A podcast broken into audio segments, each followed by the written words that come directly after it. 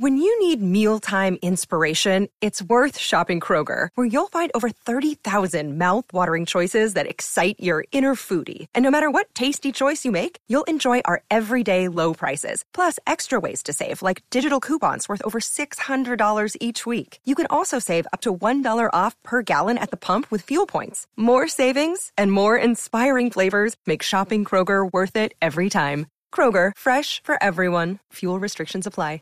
Radio.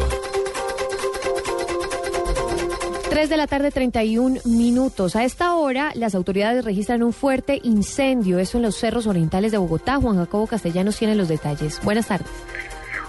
Hola, muy buenas tardes. Si ustedes están en el norte de Bogotá, pueden voltear a observar los cerros orientales. Justo en su parte trasera, en la vía La Calera, se está presentando en este momento un incendio forestal de gran magnitud. Se ve en la parte alta de la montaña una columna blanca de humo.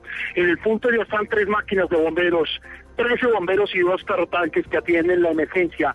Se desconoce la extensión de este incendio forestal y también se desconoce la extensión. Lo que se ha recomendado al IDEAM es que hay que tener mucho cuidado con los fogatas por esta época. Arranca la temporada seca en el centro del país y la vulnerabilidad aumenta en la, en la parte de las montañas ante la posibilidad de incendios forestales. Ahora pues, el Cuerpo Oficial de Bomberos de Bogotá combate en los cerros orientales de la ciudad un incendio forestal.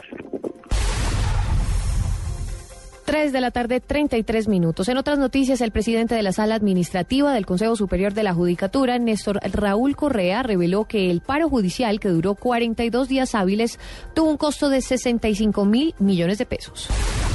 El ministro de Defensa, Juan Carlos Pinzón, aseguró que el gobierno inició este año demostrando su decisión de, de enfrentar con fortaleza los temas de seguridad ciudadana en los 32 departamentos del país.